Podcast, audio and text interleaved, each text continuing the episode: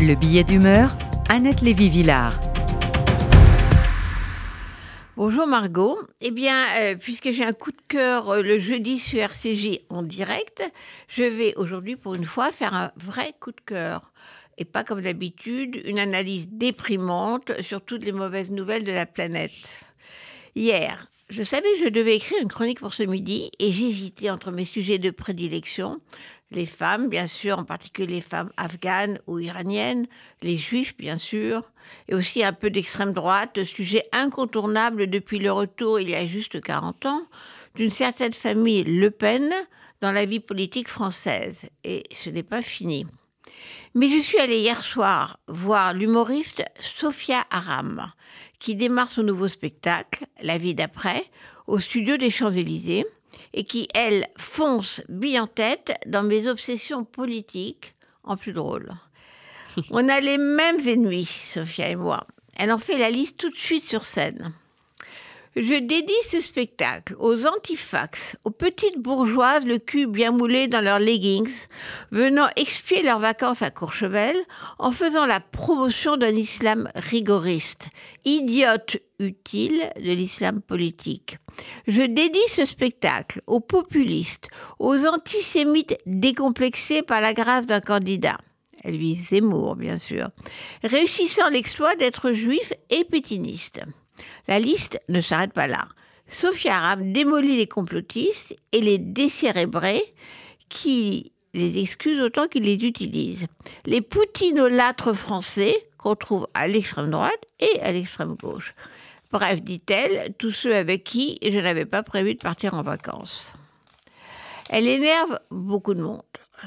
Sophia Aram reçoit d'inquiétantes menaces de mort sur les réseaux qui lui valent une protection policière. Mais elle en rajoute encore dans ses chroniques du matin sur France Inter, surtout depuis l'assassinat de ses amis de Charlie Hebdo en 2015. Elle continue d'allumer les intégrismes religieux et surtout l'intégrisme islamique. Elle peut se le permettre, elle qui a été élevée dans une famille musulmane, attrape, comme un autre humoriste célèbre, euh, Jamel Debbouze, et elle aimait ces quartiers populaires où elle allait au collège, Yuri Gagarin, où personne ne parlait d'islam, de religion, où le mot victime était une insulte. Quartier qu'elle a vu changer, raconte-t-elle dans son spectacle. Les barbes ont poussé, les voiles couvrent la tête des femmes, les hommes refusent de lui serrer la main. Pourquoi demande-t-elle Par peur de bander? C'est une citation. La gauche la dénonce maintenant comme islamophobe. Cette gauche a commencé à prendre les musulmans pour des bébés phoques, dit-elle, espèce à protéger. Répond Sophia Aram à cette gauche mélanchoniste dont elle se moque tout le temps. Est-ce que vous allez bien demande-t-elle au public. Oui, répondent les spectateurs. Même les gens de gauche Rire dans la salle. Elle allume les manies de gauche, le wokisme et les travers ridicules. Je suis hyper contente, lance-t-elle. Il y a plein de racisés dans la salle. Et on va les mettre devant. Elle joue une bobo bourgeoise de gauche qui vous dit qu'il faut examiner le colon qui est en vous. Et que le couple hétéro, genré, blanc, c'est du fascisme. Les nouvelles féministes n'échappent pas à la dérision. L'humoriste fait régulièrement le signe du vagin avec sa main et la salle se tord de rire. Et aussi quand elle allume Ségolène Royal.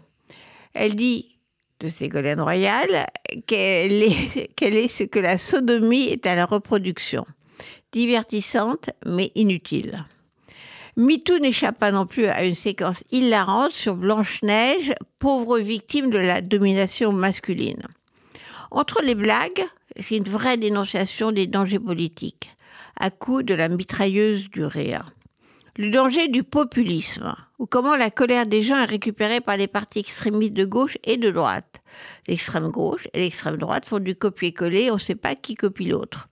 Elle parle des gilets jaunes, je cite, qui viennent nous faire chier à Paris pour vomir leur bière sur la, tombe du soldat inconnu. Fin de citation. Autre danger, le complotisme. C'est Galen encore qui nous a expliqué face caméra que peut-être la maternité de Mariupol en Ukraine n'avait pas été attaquée par les Russes. Comme les antivax qui, dit Sophia Aram, s'ils avaient été sur le Titanic, auraient fait des manifs anti-bouées. Sophia Aram est attaquée publiquement par les Morandini, Pascal Pro et autres Cyril Hanouna, qui accusent la môme de trappe de mépris social. Et plus grave, elle est dans le viseur des allumés islamistes. J'avais tout pour être une humoriste de gauche, dit-elle, et maintenant on m'accuse d'être une humoriste de droite. En tout cas, c'est une humoriste. Sa dernière blague de la semaine L'histoire retiendra qu'un jour, un être humain a organisé des manifestations contre les punaises de lit. Dit-elle après l'appel à manifester de Mathilde Panot, présidente des députés de la France Insoumise. Le spectacle reste optimiste. Elle continuera de se battre contre les timbrés. On a besoin de politique, dit Sophia Ram. Oui, et on a aussi besoin d'en rire.